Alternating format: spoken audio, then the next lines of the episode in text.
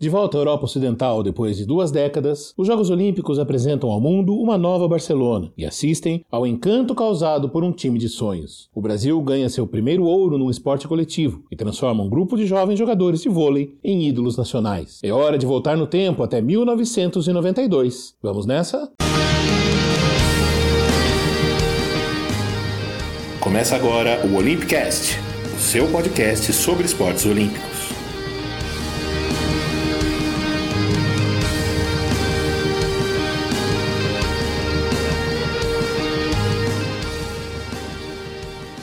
Bom dia, boa tarde, boa noite, um bom momento. Eu sou Fernando Cesarotti e esse é o episódio 26 do Olympicast que vai chegando cada vez mais perto do presente. Nesse programa vamos falar da Olimpíada de Barcelona, realizada em 1992, e que eu posso dizer que é a primeira que eu me lembro de ter acompanhado praticamente na íntegra. Eu lembro onde estava, quando o Brasil ganhou cada uma das medalhas, quando rolou cada evento de destaque, eu já tinha 14 anos, estava na oitava série, e boa parte da Olimpíada foi realizada em julho, período de férias escolares. Se o podcast também desperta suas memórias olímpicas, procure a gente nas redes sociais, deixe seu recado, arroba no Twitter e no Facebook. Compartilhe com a gente essas memórias e nos ajude a divulgar nosso conteúdo. Uma tarefa tão complexa no Brasil da monocultura esportiva, onde parece que só o futebol interessa. Bom, sem reclamar, sem choradeira, é hora de voltar três décadas no tempo para entender como o Barcelona mudou mais uma vez a história dos Jogos Olímpicos. A escolha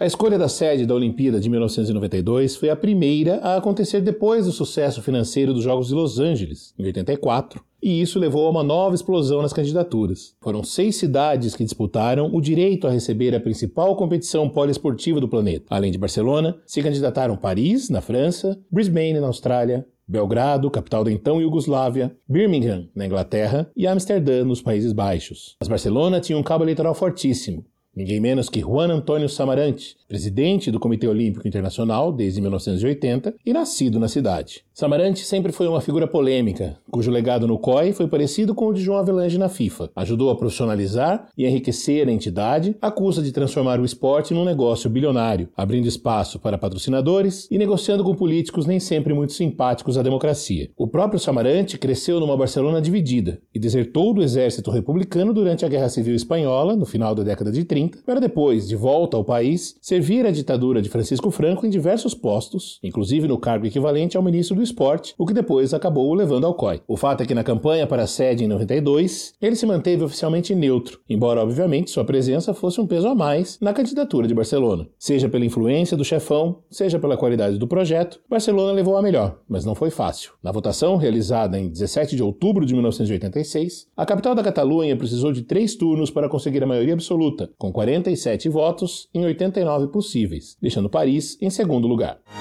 Barcelona. It was the first.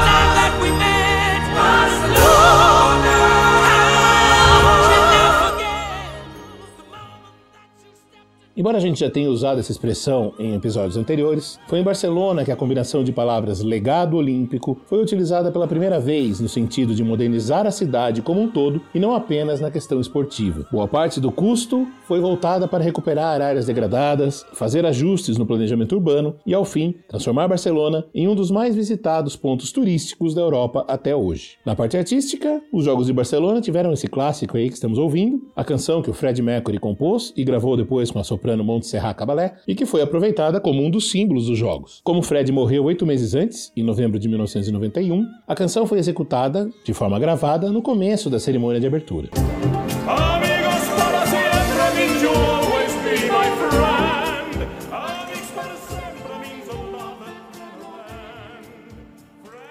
Outro legado, entre aspas, artístico de Barcelona foi essa canção, Amigos para Sempre, interpretada na cerimônia de encerramento por Sarah Brightman e José Carreiras, e eternizada nos bailes de formatura, naquele momento em que todo mundo já tomou muitas a mais e já botou a gravata na testa. Outra marca da cerimônia de abertura em Barcelona foi o acendimento da pira olímpica, feita pelo arqueiro Antônio Rebolo, do time paralímpico espanhol. Ele acertou uma flechada de longuíssima distância para acender o fogo. Há quem diga que ele errou o alvo e a flecha foi parar fora do estádio, mas tem lendas que são sempre melhores que a realidade.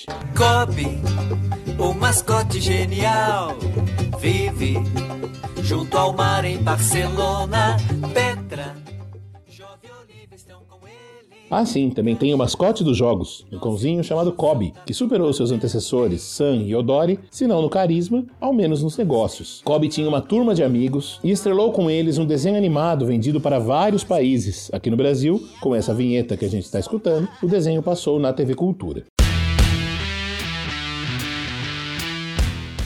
Quadro de medalhas.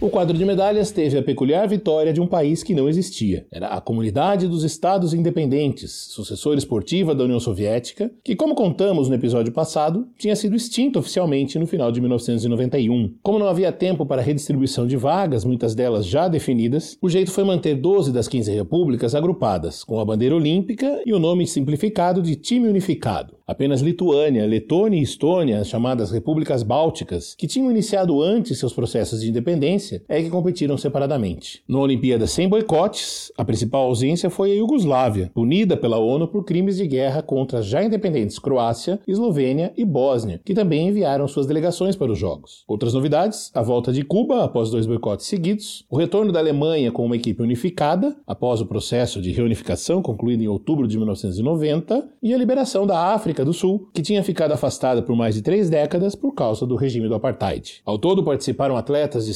169 países, com 64 bandeiras diferentes chegando ao pódio. O top 5, SEI time unificado, em primeiro com 45 medalhas de ouro, 38 de prata, 29 de bronze, 112 no total. Em segundo, os Estados Unidos, 37 de ouro, 34 de prata, 37 de bronze, 108 no total. Em terceiro, a Alemanha, 33 de ouro, 21 de prata, 28 de bronze, 82 no total. Em quarto, a China, que começava sua trajetória meteórica de ascensão esportiva, com 16 medalhas de ouro, 22 de prata, 16 de bronze, 54 no total. Em quinto, Cuba, 14 de ouro, 6 de prata, 11 de bronze, 31 no total. Depois, logo em seguida, em sexto, a Espanha, país sede, 13 de ouro, 7 de prata, 2 de bronze, 22 no total. O Brasil, com duas medalhas de ouro e uma de prata, terminou em 25º lugar. Os esportes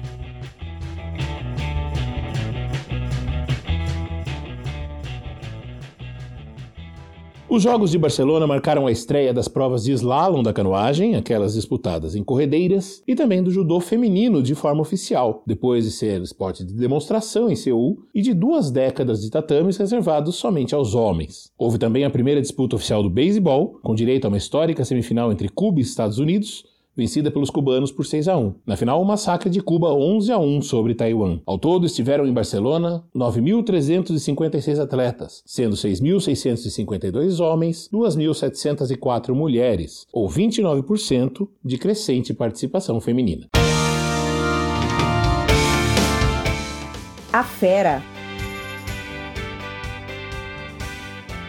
O beisebol, pela primeira vez presente de forma oficial, liberou apenas atletas amadores para a Olimpíada, o que fez com que os norte-americanos não levassem a elite do esporte. Já o basquete, enfim, acabou com a hipocrisia reinante por décadas e permitiu a presença dos jogadores da NBA, a liga norte-americana principal do mundo. Afinal, não fazia mais sentido separar profissionais de amadores, entre aspas, muitas aspas, num esporte onde centenas de astros ganhavam gordos salários jogando na Europa, principalmente na Itália e na Espanha. Lembrando que essa limitação não prejudicava só os Estados Unidos, mas também muitos atletas. O brasileiro Oscar Schmidt, por exemplo, sempre conta, foi selecionado no draft da NBA pelo New Jersey Nets, mas recusou porque teria que abandonar a seleção. E não que ele ganhasse mal, na Europa ele era um dos jogadores mais bem pagos. Quem assistiu Once Brothers, um maravilhoso documentário da ESPN sobre a briga entre o sérvio Vlad Divac e o croata Drazen Petrovic, astros da Iugoslávia campeã mundial em 1990, sabe que eles também estavam na mira da NBA fazia tempo, mas só foram para os Estados Unidos quando os jogadores da Liga Americana passaram a ser aceitos em torneios internacionais. Curiosamente, na votação que aprovou essa liberação geral em 1989, os Estados Unidos votaram contra, alegando que essa posição representava o desejo das universidades. Só que a fase da seleção dos Estados Unidos dentro de quadra não era das melhores. Depois de ganhar o título mundial em 86, na Espanha, eles entraram numa sequência bem ruim para os padrões de quem inventou o basquete. Perderam o PAN de Anápolis para o Brasil em 87, foram bronze nos Jogos de Seul em 88 e de novo bronze no Mundial de 90, que foi realizado realizado aqui na Argentina. Aí não teve jeito. O técnico Chuck Dale, bicampeão da NBA com o Detroit Pistons em 89 e 90, foi escolhido para comandar a equipe e chamou 11 das maiores estrelas da liga para o chamado Dream Team, time dos sonhos, alcunha criada pela revista Sports Illustrated. Nenhum de seus pupilos de Detroit, conhecidos como os Bad Boys, estava na lista. Isso porque o grande craque do time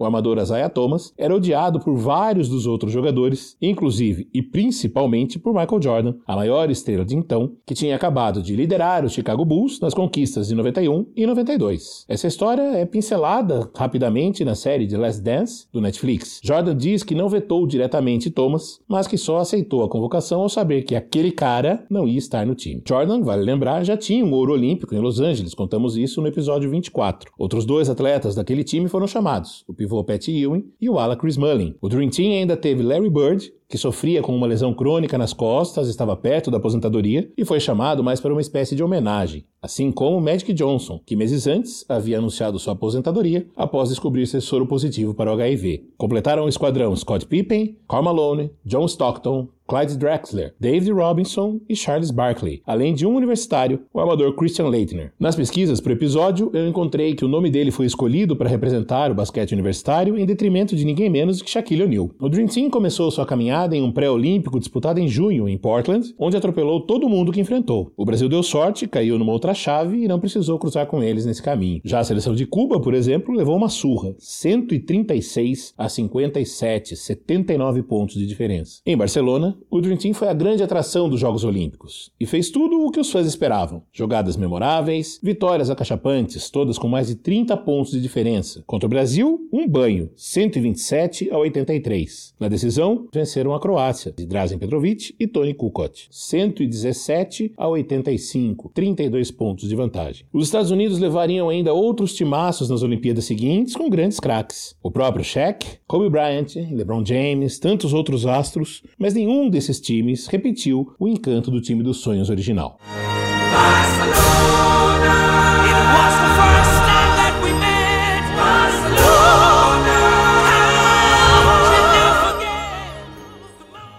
Na ginástica, a grande estrela de Barcelona veio da então Bielorrússia, hoje Belarus, Vitaly Cherbo, 20 anos, ganhou nada menos que seis medalhas de ouro, liderando o time unificado na competição por equipes, vencendo o individual geral, né, a soma de todos os aparelhos, e mais quatro provas individuais: argolas, barras paralelas, salto e cavalo com alças. Nesta última, dividindo ouro com o norte-coreano Pae Jiu-Su. Depois dos jogos, Vitaly Cherbo passou a competir por seu país natal, mas se mudou para os Estados Unidos para treinar. Continuou colecionando vitórias e títulos até dezembro de 1995, quando sua vida virou de pernas para o ar. Sua mulher, Irina, sofreu um grave grave acidente de carro, ficou entre a vida e a morte mais de um mês em coma. Vitaly parou de treinar, engordou e começou a exagerar no álcool. Quando ela enfim acordou e conseguiu se comunicar, pediu que ele voltasse aos treinos. A ordem foi aceita. Embora o prejuízo em seu corpo tenha sido inevitável, Vitaly Cherbo se recuperou a ponto de ganhar mais quatro medalhas de bronze nos Jogos de Atlanta em 96. O ginasta se aposentou em 97 depois de quebrar a mão num acidente de moto e vive até hoje nos Estados Unidos.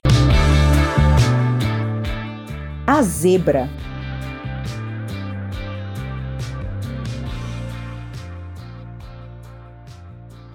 Nos Jogos de Seul, a velocista norte-americana Gail Devers, de 22 anos, teve sua participação nos 100 metros com barreiras prejudicada por uma série de problemas de saúde, principalmente crises de enxaqueca e perda de visão. Acabou eliminada nas semifinais e só dois anos depois, após muitos exames e visitas a médicos, descobriu que sofria da doença de Graves, um mal autoimune popularmente conhecido como bócio tóxico. Depois de um duro tratamento hormonal, em que ela sofreu com inchaços no pé e teve que conviver até mesmo com a ameaça de amputação dos membros inferiores, ela conseguiu enfim se recuperar a tempo de ganhar a medalha de prata nos 100 metros com barreiras no Mundial de Tóquio, em 1991. Em Barcelona, com seu visual marcado por longas e coloridas unhas, Gale venceu os 100 metros rasos numa prova eletrizante, decidida apenas no Photoshop. Photoshop, para quem não sabe, é uma fotografia tirada na linha de chegada, é o famoso VAR do atletismo, já bem mais antigo e já tradicional. Para ter uma ideia, ela marcou o tempo de 10 segundos e 82 centésimos, enquanto a quinta colocada na prova, a jamaicana Merlene Otey, fez 10 e 88, ou seja, só 6 centésimos a mais. Divers então foi como favorita para o 100 com barreiras, que era a sua prova preferida, e liderou 70% dela, até tropeçar na última barreira e se estabacar no chão, terminando apenas com o quinto lugar. O ouro ficou com a grega Paraskev Patulidu. Em Atlanta, Divers foi bi nos 100 metros rasos, ganhou outro ouro no revezamento 4 por 100, mas de novo fracassou na corrida com barreiras. Dessa vez não tropeçou, mas faltou perna, chegou em quarto lugar. Entre as duas Olimpíadas, ela havia vencido a prova nos dois mundiais, Stuttgart na Alemanha em 93, Gotemburgo na Suécia em 95. Depois do tri mundial em 99 em Sevilha, na Espanha, ela foi para o tirateima em Sydney, mas de novo fracassou, não passou das semifinais. Já a veterana, teimosa, ainda disputou sem sucesso os Jogos de Atenas. Persistente, Gayle Divers continua correndo. Em fevereiro deste 2020, antes da pandemia estourar, aos 53 anos, ela completou pela primeira vez uma meia maratona disputada em Atlanta. Na memória.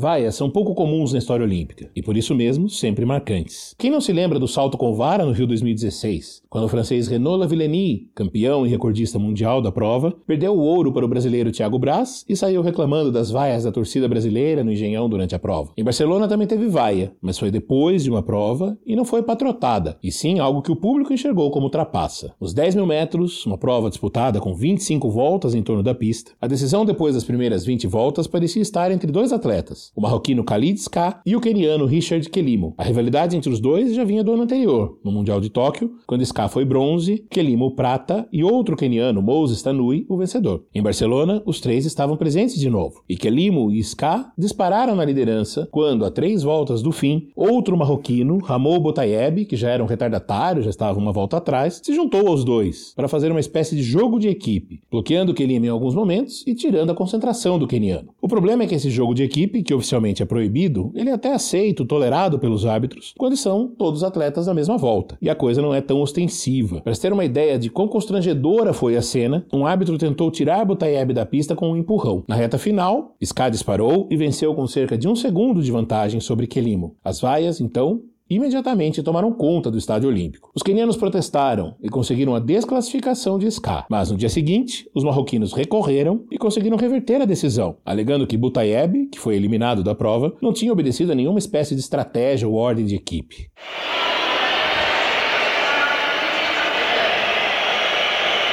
O pódio então foi realizado dois dias depois da prova e você pode ouvir aí nesse áudio o que aconteceu. Para Ska, anunciado o vencedor, muitas vaias. Kelimo, anunciado com a medalha de prata, recebeu aplausos de campeão.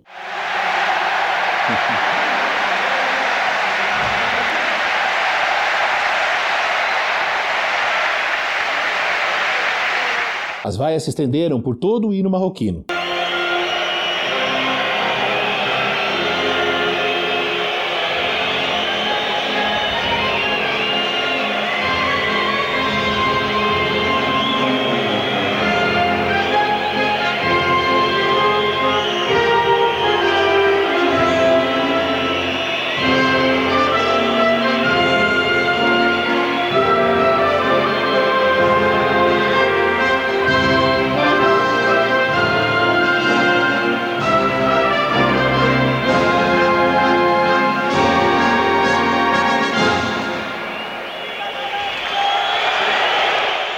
Ska admitiu seu incômodo na cena, mas disse que não podia fazer diferente. Ele sempre negou qualquer estratégia, inclusive chamou Butayeb de idiota por sua ação. Dono de dois títulos mundiais de cross-country, ele seguiu tendo bons resultados nos anos seguintes, mas depois passou a ter uma vida pessoal bem atribulada. Casou-se com uma norueguesa, mudou-se para o país, teve filhos, chegou até a correr com passaporte norueguês. Por isso, perdeu a cidadania marroquina, que só recuperou quando se mudou de volta para seu país natal. Anos depois, divorciou-se. A ex-mulher foi embora e a disputa pela guarda das crianças criou até um incidente diplomático entre Marrocos e Noruega, que chegou a custar, inclusive, uma rápida detenção de Sky em Paris em 2014. Kelimo teve um destino muito mais triste. Impactado pelas derrotas, depois de ser bronze no Mundial de 93, deixou as pistas e alistou-se no exército queniano, mas começou a beber e engordou. Depois, convencido por colegas, tentou voltar a treinar e competiu sem sucesso. Em 2001, aos 29 anos, Richard Kelimo morreu vítima de um tumor cerebral fulminante.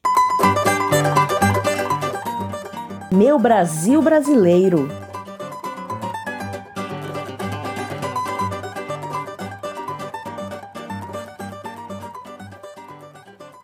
Em Embora tenha superado mais uma vez o seu recorde de maior delegação, com 197 atletas, sendo 146 homens e 51 mulheres, o Brasil teve um desempenho discreto em Barcelona, como a gente já falou, apenas três medalhas e um monte de quases que não entram no quadro. O basquete masculino, por exemplo, repetiu o quinto lugar de Seul, depois de ser atropelado pela Lituânia nas quartas de final, 114 a 96. O feminino, que conseguiu pela primeira vez a classificação para uma Olimpíada, só ficou com o sétimo e penúltimo lugar. Suas únicas vitórias foram contra a Itália, uma na fase de grupos, outra no torneio de consolação. Ao menos a presença em Barcelona deu cancha para o time liderado por Paula, Hortense e Janete, que dois anos depois, com poucas modificações, se sagrou campeão mundial na Austrália. O vôlei feminino fez sua melhor campanha até então, chegou às semifinais, mas perdeu para a SEI e na decisão do bronze para os Estados Unidos. Outro quarto lugar veio no atletismo, no revezamento 4 por 100, com Robson Caetano, Nelson Rocha, Sérgio Menezes e Sidney Telles. A vela, que tinha rendido medalhas nas seis edições anteriores dos Jogos Olímpicos, dessa vez desapontou. O melhor resultado foi com Lars Grael e Clínio de Freitas, apenas o oitavo lugar na classe Tornado. Torben Grael e Marcelo Ferreira, que pela primeira vez competiram juntos na Star, ficaram apenas em 11 primeiro. A natação voltou a crescer. Tivemos dois revezamentos na final, sétimo lugar no 4 por 200 livre e sexto no 4 por 100 livre. E nossa única medalha na água, por pouco, também não ficou no quase. Gustavo Borges, um paulista de Tuverava, 19 anos, tinha aparecido para o público no Pan de Havana em 1991, vencendo os 100 metros e participando do revezamento 4 por 100, também medalha de ouro, além de duas pratas, nos 200 metros livre e no 4 por 200. Gustavo já era nossa grande estrela nas piscinas e chegou a Barcelona como uma esperança real de medalha. Nas eliminatórias dos 100 metros livre, Gustavo fez o segundo tempo,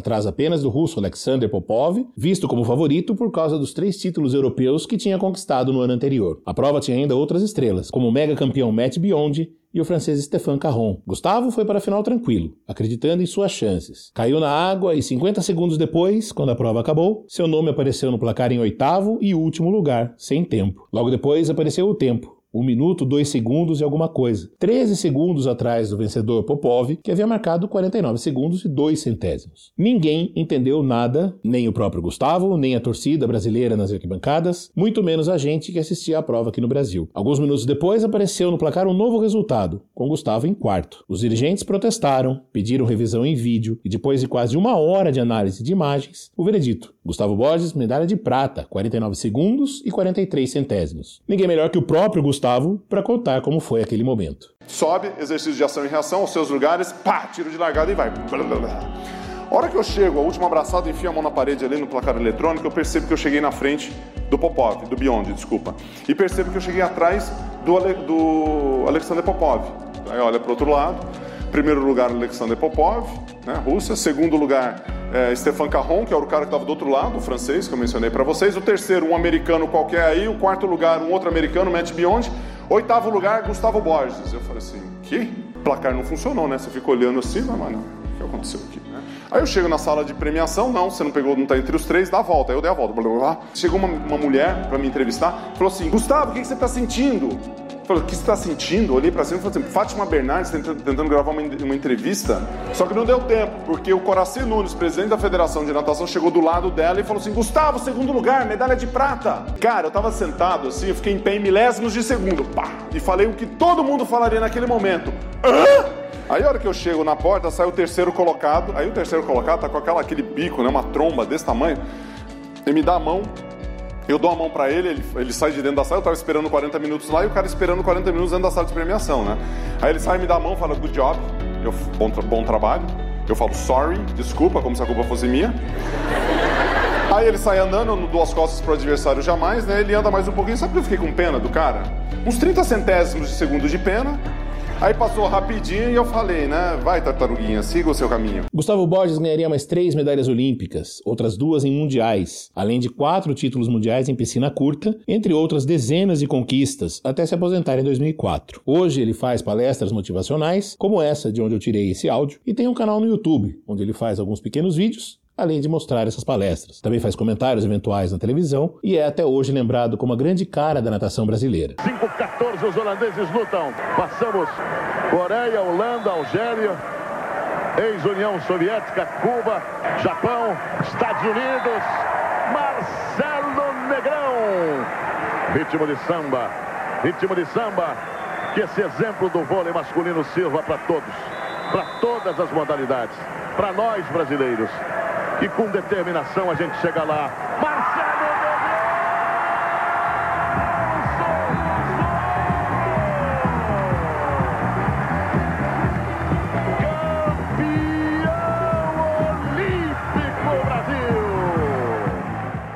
Ninguém dava muita bola para a seleção masculina de vôlei antes da viagem a Barcelona. Uma renovação forçada após os Jogos de Seul afastou praticamente toda a geração de prata. No Mundial de 1990, no Brasil, o time apresentou ao mundo um atacante chamado Tandy, de 20 anos, e o outro chamado Marcelo Negrão, de 18, e conseguiu um quarto lugar que foi acreditado mais ao embalo da torcida que lotou o Maracanãzinho do que propriamente ao nível técnico da equipe. Resultados discretos nos primeiros anos da recém-criada Liga Mundial também não animaram muito. O técnico José Roberto Guimarães, que comandava a equipe feminina do Colgate Pão de Açúcar, uma das melhores do país, assumiu o posto meses antes dos jogos e resolveu bancar a aposta nos jovens. Convenceu o já experiente Carlão a voltar a jogar como meio de rede e deu confiança a Tandy e Negrão, além de lançar outro novato no ataque, Giovanni, baseado na velocidade dos jovens atacantes e na habilidade do levantador Maurício, que já havia sido reserva de William nos jogos de Seul. Zé Roberto montou um time sólido na defesa e quase imparável no ataque. Da geração de prata só havia um remanescente, o central Amauri, que foi mais um esteio moral e mental para o time do que propriamente um destaque em quadra, pouco jogou. No fim, deu tudo muito mais certo que o esperado. O time venceu todos os jogos, perdeu apenas três sets durante todo o torneio e na decisão atropelou a Holanda, 15-12, 15-8 e 15-5.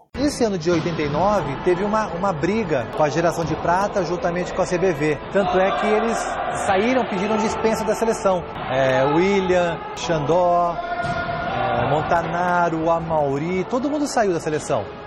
E sobrou só para nós ali. Todos saíram e entraram os juvenis. A gente já estava vindo na seleção juvenil, já treinando e tal, e acabamos assumindo a, a seleção. Né? Eu, com 17 anos, entrando a primeira vez, com 18 já joguei o Mundial aqui no Rio de Janeiro já como titular já e com 19 é, titular absoluto da seleção, inclusive sendo, sendo campeão olímpico. A sensação de ser campeão olímpico, a sensação de ter sido medalha de ouro, a primeira eu sinto todo dia. Todo dia é uma emoção diferente, todo dia alguém que me para na rua, conversa comigo.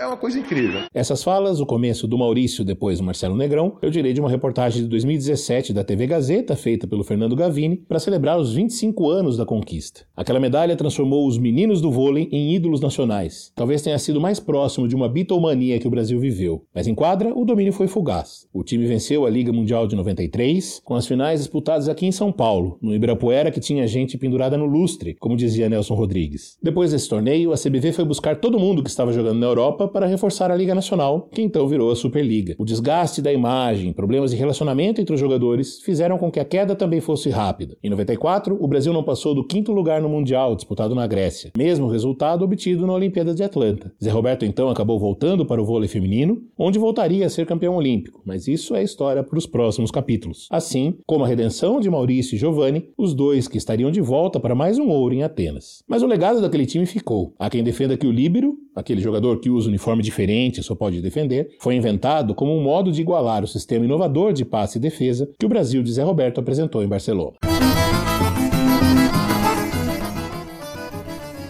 Nossa estrela.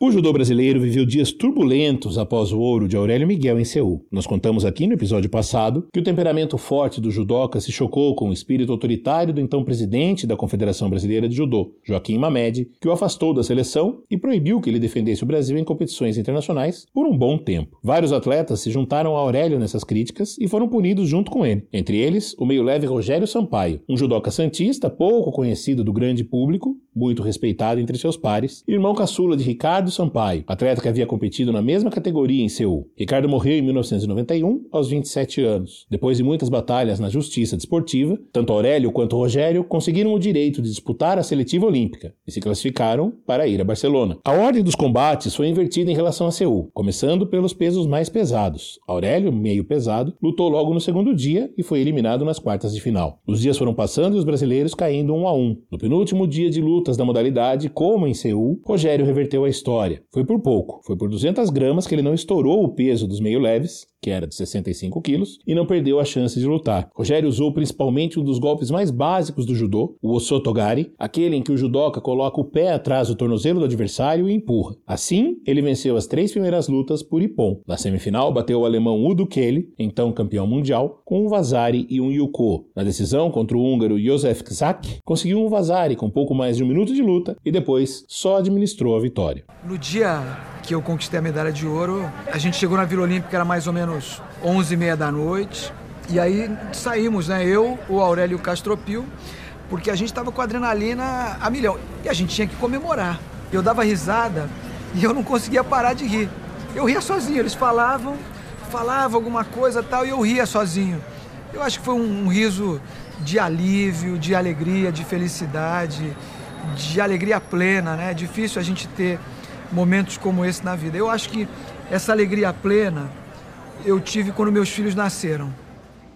Esse áudio eu tirei de Ipon, um documentário produzido em 2016 para contar a história do Rogério Sampaio. No ano seguinte, para fugir dessa dificuldade de manter o peso, o Rogério subiu de categoria e foi para os leves, então com um limite de 72 quilos. E nessa nova categoria, ele já foi medalha de bronze no Mundial de Hamilton, no Canadá, em 1993. Rogério Sampaio se aposentou cedo em 1998, depois de seguidas lesões, mas manteve-se próximo ao judô e ao esporte, primeiro como técnico e hoje como diretor do Comitê Olímpico Brasileiro.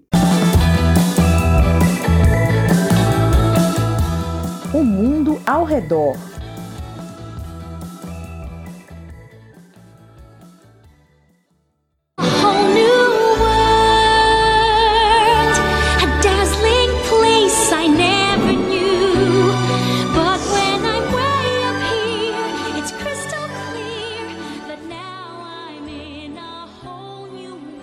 A gente está ouvindo a Whole New World, outra canção muito famosa em festas, principalmente casamentos, que ganhou o Oscar de canção original em 1992 como parte da trilha de Aladdin. O filme também levou o prêmio de animação e ajudou a consolidar uma virada dos estúdios Disney, que vinham mudando sua maneira de produzir animações depois de décadas de maus resultados, com o lançamento de A Pequena Sereia em 1989. Aladdin veio logo depois de A Bela e a Fera e foi seguido por O Rei Leão. E aí sim a Disney voltou a ser gigantesca como antes. Já o mundo real em 1992 era um mundo em transição após a derrocada dos regimes comunistas na União Soviética e nos seus satélites da Europa, chamada Cortina de Ferro. A Rússia, força central do regime, iniciava então um processo de adesão ao capitalismo que culminou na privatização de empresas e no enriquecimento de dezenas de antigos burocratas que souberam se posicionar bem. Muitos deles criariam laços com o esporte e passariam a ser muito conhecidos dos torcedores nos anos seguintes. Por exemplo, Roman Abramovich, futuro dono do Chelsea. A própria China mantinha a política sob controle do Partido Comunista, mas também iniciava reformas econômicas liberais.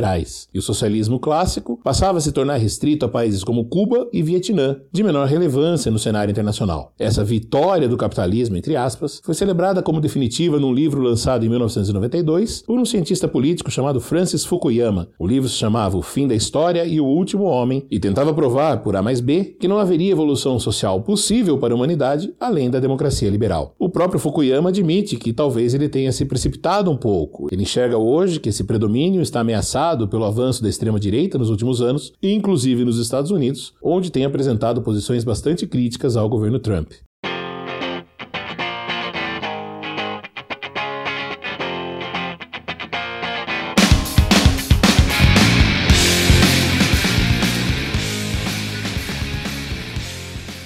Na música, 1992 foi o ano da consolidação definitiva do grunge, liderado pelo Nirvana e seu Nevermind, aberto por esses acordes inconfundíveis de Smells Like Teen Spirit. O disco foi lançado em setembro de 1991, mas chegou ao topo da parada da Billboard em 11 de janeiro de 92 e puxou o sucesso de tantas outras bandas dessa cena, como Pearl Jam, Alice in Chains, Soundgarden e Mudhoney. A minha preferida delas é o Pearl Jam, e a sua?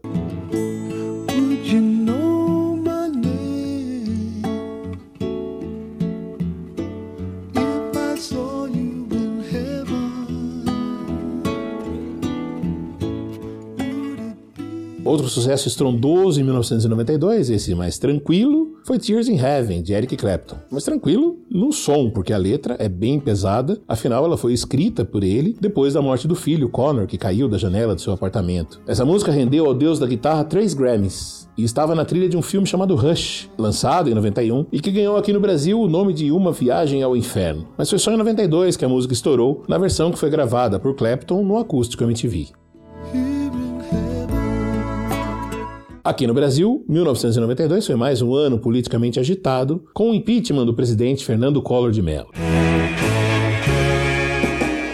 Caminhando contra o vento, sem lenço, sem ele havia assumido o cargo em 1990, como o primeiro presidente eleito em 30 anos, prometendo modernizar o país, e já estreou tomando emprestado, entre aspas, o dinheiro da poupança de todo brasileiro que tivesse mais que 50 mil cruzeiros, o que na correção pelo IGPM dá em torno de uns 16 mil reais em valores de hoje, mais ou menos. O que ficou conhecido como um confisco, na verdade, era um empréstimo compulsório, no qual o governo prometia devolver tudo dali a 18 meses, ou seja, a partir de setembro de 91, em 18 suaves parcelas corrigidas com juros e correção monetária. Óbvio que a coisa não deu certo, e até hoje tem gente que está na justiça reclamando a falta de correção devida. Mas Collor não sofreu impeachment por isso, e sim porque o plano fracassou na tentativa de controlar a inflação e denúncias de corrupção contra ele e seu tesoureiro na campanha eleitoral, Paulo César Farias, o PC, acabaram com seu capital político e com o pouco apoio popular que ainda lhe restava. Denúncias feitas por seu irmão caçula, Pedro Collor, levaram a uma CPI. Se desenrolou simultaneamente a Olimpíada e também a exibição da série Anos Rebeldes Rebeldes da TV Globo, que tinha Alegria Alegria de Caetano Veloso na abertura. A série contava a história de amor entre Maria Lúcia, vivida por Malu Mader, e João Alfredo, Cássio Gabus Mendes, tendo como pano de fundo a resistência ao regime militar. Protestos contra Collor, que alguns enxergam como estimulados pela série, tomaram as ruas em várias cidades, com os chamados caras pintadas à frente. Eu mesmo fui a alguns desses protestos aqui em Sorocaba. Não cheguei a pintar a cara e não tenho foto para provar, infelizmente. Collor foi afastado pela Câmara em 29 de setembro e renunciou em 29 de dezembro quando o Senado votaria seu impedimento definitivo.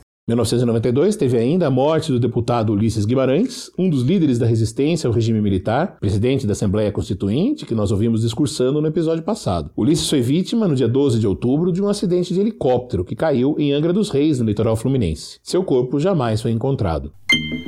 Aqui estou mais um dia, sob o olhar sanguinário do vigia. Você não sabe como é caminhar com a cabeça na mira de uma HK, metralhadora alemã. Também em outubro, 111 presos foram mortos no chamado Massacre do Carandiru, ordenado pelo então governador de São Paulo, Luiz Antônio Fleury Filho, para encerrar uma rebelião que ocorria no presídio do mesmo nome na zona norte da capital paulista. Anos depois, um dos sobreviventes do massacre, Josemir Prado, escreveu o diário de um detento em parceria com Mano Brown, dos Racionais MCs. O clima tá tenso, vários tentaram fugir, eu também quero. Mais de um a cem, a minha chance é zero. Será que Deus ouviu minha oração? E é com os Racionais que a gente encerra o episódio 26 do Olympicast, agradecendo a quem chegou até aqui, pedindo ajuda de todo mundo para compartilhar nossos episódios. Siga a gente nas redes sociais, arroba Olympicast. Assine o feed no seu agregador preferido de podcasts. Acompanhe também os nossos textos de futebol olímpico na Trivela, o link está na descrição do episódio, assim como de todos os áudios que foram usados nesse programa. Eu sou o Fernando Cesarotti, escrevo, edito e apresento esse podcast com o apoio de Aleteia Vieira, que faz as vozes das vinhetas e me suporta durante o processo criativo. A identidade visual é do Vitor Benatti. Voltamos logo mais com outras histórias olímpicas e, enquanto isso, cuidem de si, cuidem dos outros. A pandemia não acabou, gente. Um abraço, um beijo para todo mundo e até. Cada sentença um motivo, uma história de lágrimas, sangue, vidas inglórias, abandono, miséria, ódio, sofrimento, desprezo, desilusão, ação do tempo.